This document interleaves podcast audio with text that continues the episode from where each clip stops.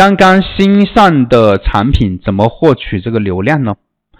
刚刚新上架的产品，一般啊，如果说你是新店的话啊，新店铺的话，我建议你最快的啊，最快的就是开一下车，开一下车。如果说你是老店铺呢，你刚刚新上的产品可以不开车，因为你本身老店对吧？你是积累了很大的粉丝或者说老客户群体在这里的。你可以直接对接通知一下你的老客户，或者说你原本就有一些爆款产品，它是不是每天有稳定的流量在？你给它挂一个，在那些爆款产品下面挂一个你这个新品的关联模板，你这个新品就会获得流量。这是第一个方案啊，你挂一个关联模板就可以引流。你不挂关联模板呢？还有其明天我们就讲关联模板，好吧？明天就讲关联模板怎么怎么怎么去运用的。OK，然后你挂上之后。还有第二种方式啊，就是我们也可以呢，用一用那个产用那个我们的场景营销工具呢去做这个营销，通知你这些老客户。就是你老店的话，你就没必要，你新品上架，你其实可以节省很多钱，你没必要去上直通车的，有很多种玩法啊。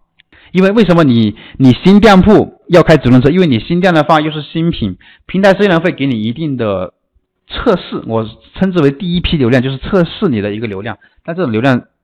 太少了，太少了，而且新品的话，你暂时又没有什么优势，你是拿不到太多太多的一个流量流量的，所以你建议是可以开一下直通车会更好的。营销推广开直通车有用吗？可以啊，我刚说了，现在目前我说了，为什么一定要就大家为什么现在我会主推你们去上直通车呢？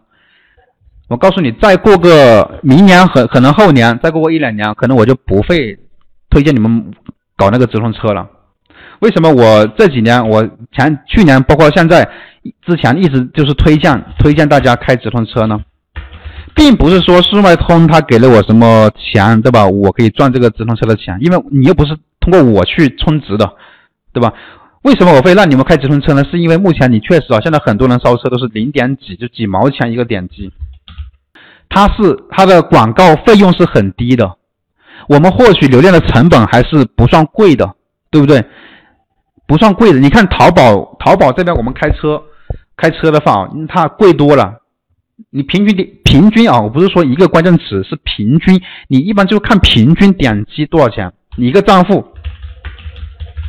一个账户平均的一个点击价格，对吧？你看那个后台的一个数据，就要几块钱了。做做国内的电商，你在在这边在顺丰通这里就平均平均啊是几毛钱。我觉得还是比较便宜的，所以说我是推荐大家，就是说你搞什么流量的时候，推广的时候是可以上直通车去推的，它比较便宜。当然你推不推呢？你我也赚不到钱，对不对？这是速卖通的事情。我是这样建议你去开直通车，因为它的成本是更低一些的。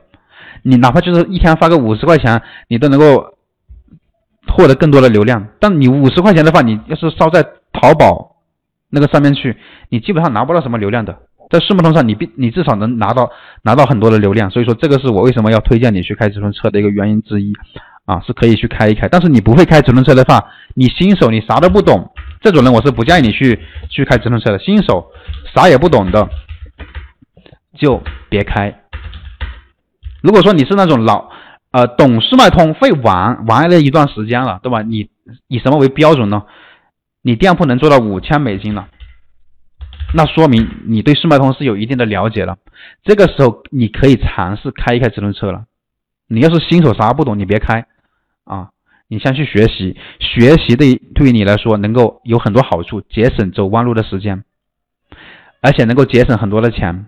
因为你新手的话，你乱乱搞乱搞，那可能你充了几千块钱广告费进去就没了，一单或者说就出了几单，或者说就没有赚到什么钱，反而还烧钱了。所以这个情况下，我是不建议你去开车的。呃，下一个问题啊，汽配能不能打造那个爆款啊？汽配，我不管你什么产品啊，我告诉你什么叫能够打造爆款呢？你这个问题就相当于叉叉产品啊，能否打造爆款？能否打造爆款啊？就任何产品嘛，我可以，你这种就是这种属于这种问题的一个公式，这种问题啊，统一这样回答。这样的一个答案就是，你把你的产品的关键词放到那个速卖通，因为你在你在做速卖通这个平台嘛，你就放到速卖通去搜索，看一下销量最高的，点点一下那个订单，从高到低就看那个销量最多的排到排到第一名啊！你看一下他们的销量最多的是多少？如果说销量有几千几万的这种啊，那就很好呀。那说明这个这个这个品类这个产品在速卖通是有爆款的，有而且你不能只看一个爆款，而且是有很多都是对吧？五六千呐，七八千这种，那么你就可以，你也可以有机会成为爆款。如果说你一收，我操，最多的就那么四五百，更大把的是那种两三百的，一两百的，几十的比较多。那这个品类就是属于那种冷门的小小的行业，小行业，小的品类啊，小的品类。就是那种稍微冷门一些的，就细分，可以说是好听一点呢，就叫做细分的，对不对？细分领域啊，对吧？不好听的就是比较冷门的。这做速卖通，如果说你要做其他的平台，比如说你要做其他的平台，做这个抖这个抖音小店，或者说其他的亚马逊什么的，你也是这个方式啊。你到他那个平台去搜一下，销量多，嗯，你就可以成为爆款。好，这个问题解决了，不纠结啊，这个问题不纠结。好，我们看到啊，最早看到有个同学说啊，这个个体工商执照呢，能不能注册速卖通？个体工商执照呢，告诉你啊，现在是个体工商执照，它现在速卖通是不让入驻的。但是呢，你可以去尝试，你去入驻，说不定还也还是会有机会给你批下来。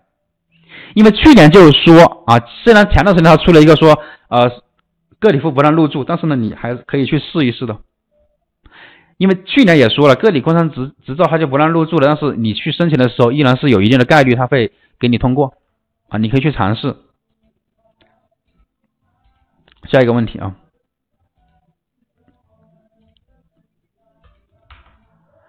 那个平台的活动折扣一般需要多少折扣要求？每个每个平台活动它的要求，你可以看它那个要求，它有写啊，是给你是给你多少折扣的要求，你就你就定多少折扣。我们定价的时候是否应该把折扣价格算进去呢？还是说在报活动之前，呃，再提价呢？你报活动再提价，这是平台明令禁止的。你这样子搞的话，它是你是参加不了活动的。所以我今天给你讲那个定价表，就是给你来破解这个东西的。我给你留了百分之三十的折扣区间了，你基本上是够用了。基本上是够用了啊！如果说你觉得三十不行，你加到百分之四，留百分之四十折扣就行了，就绝对够用了啊！上架产品的时候设置免运费好呢，还是直接上架加运费比较好？我们一般上架产品的时候是包邮，给消费者免运费是更好的。但是呢，你给他免运费的话呢，就很复杂。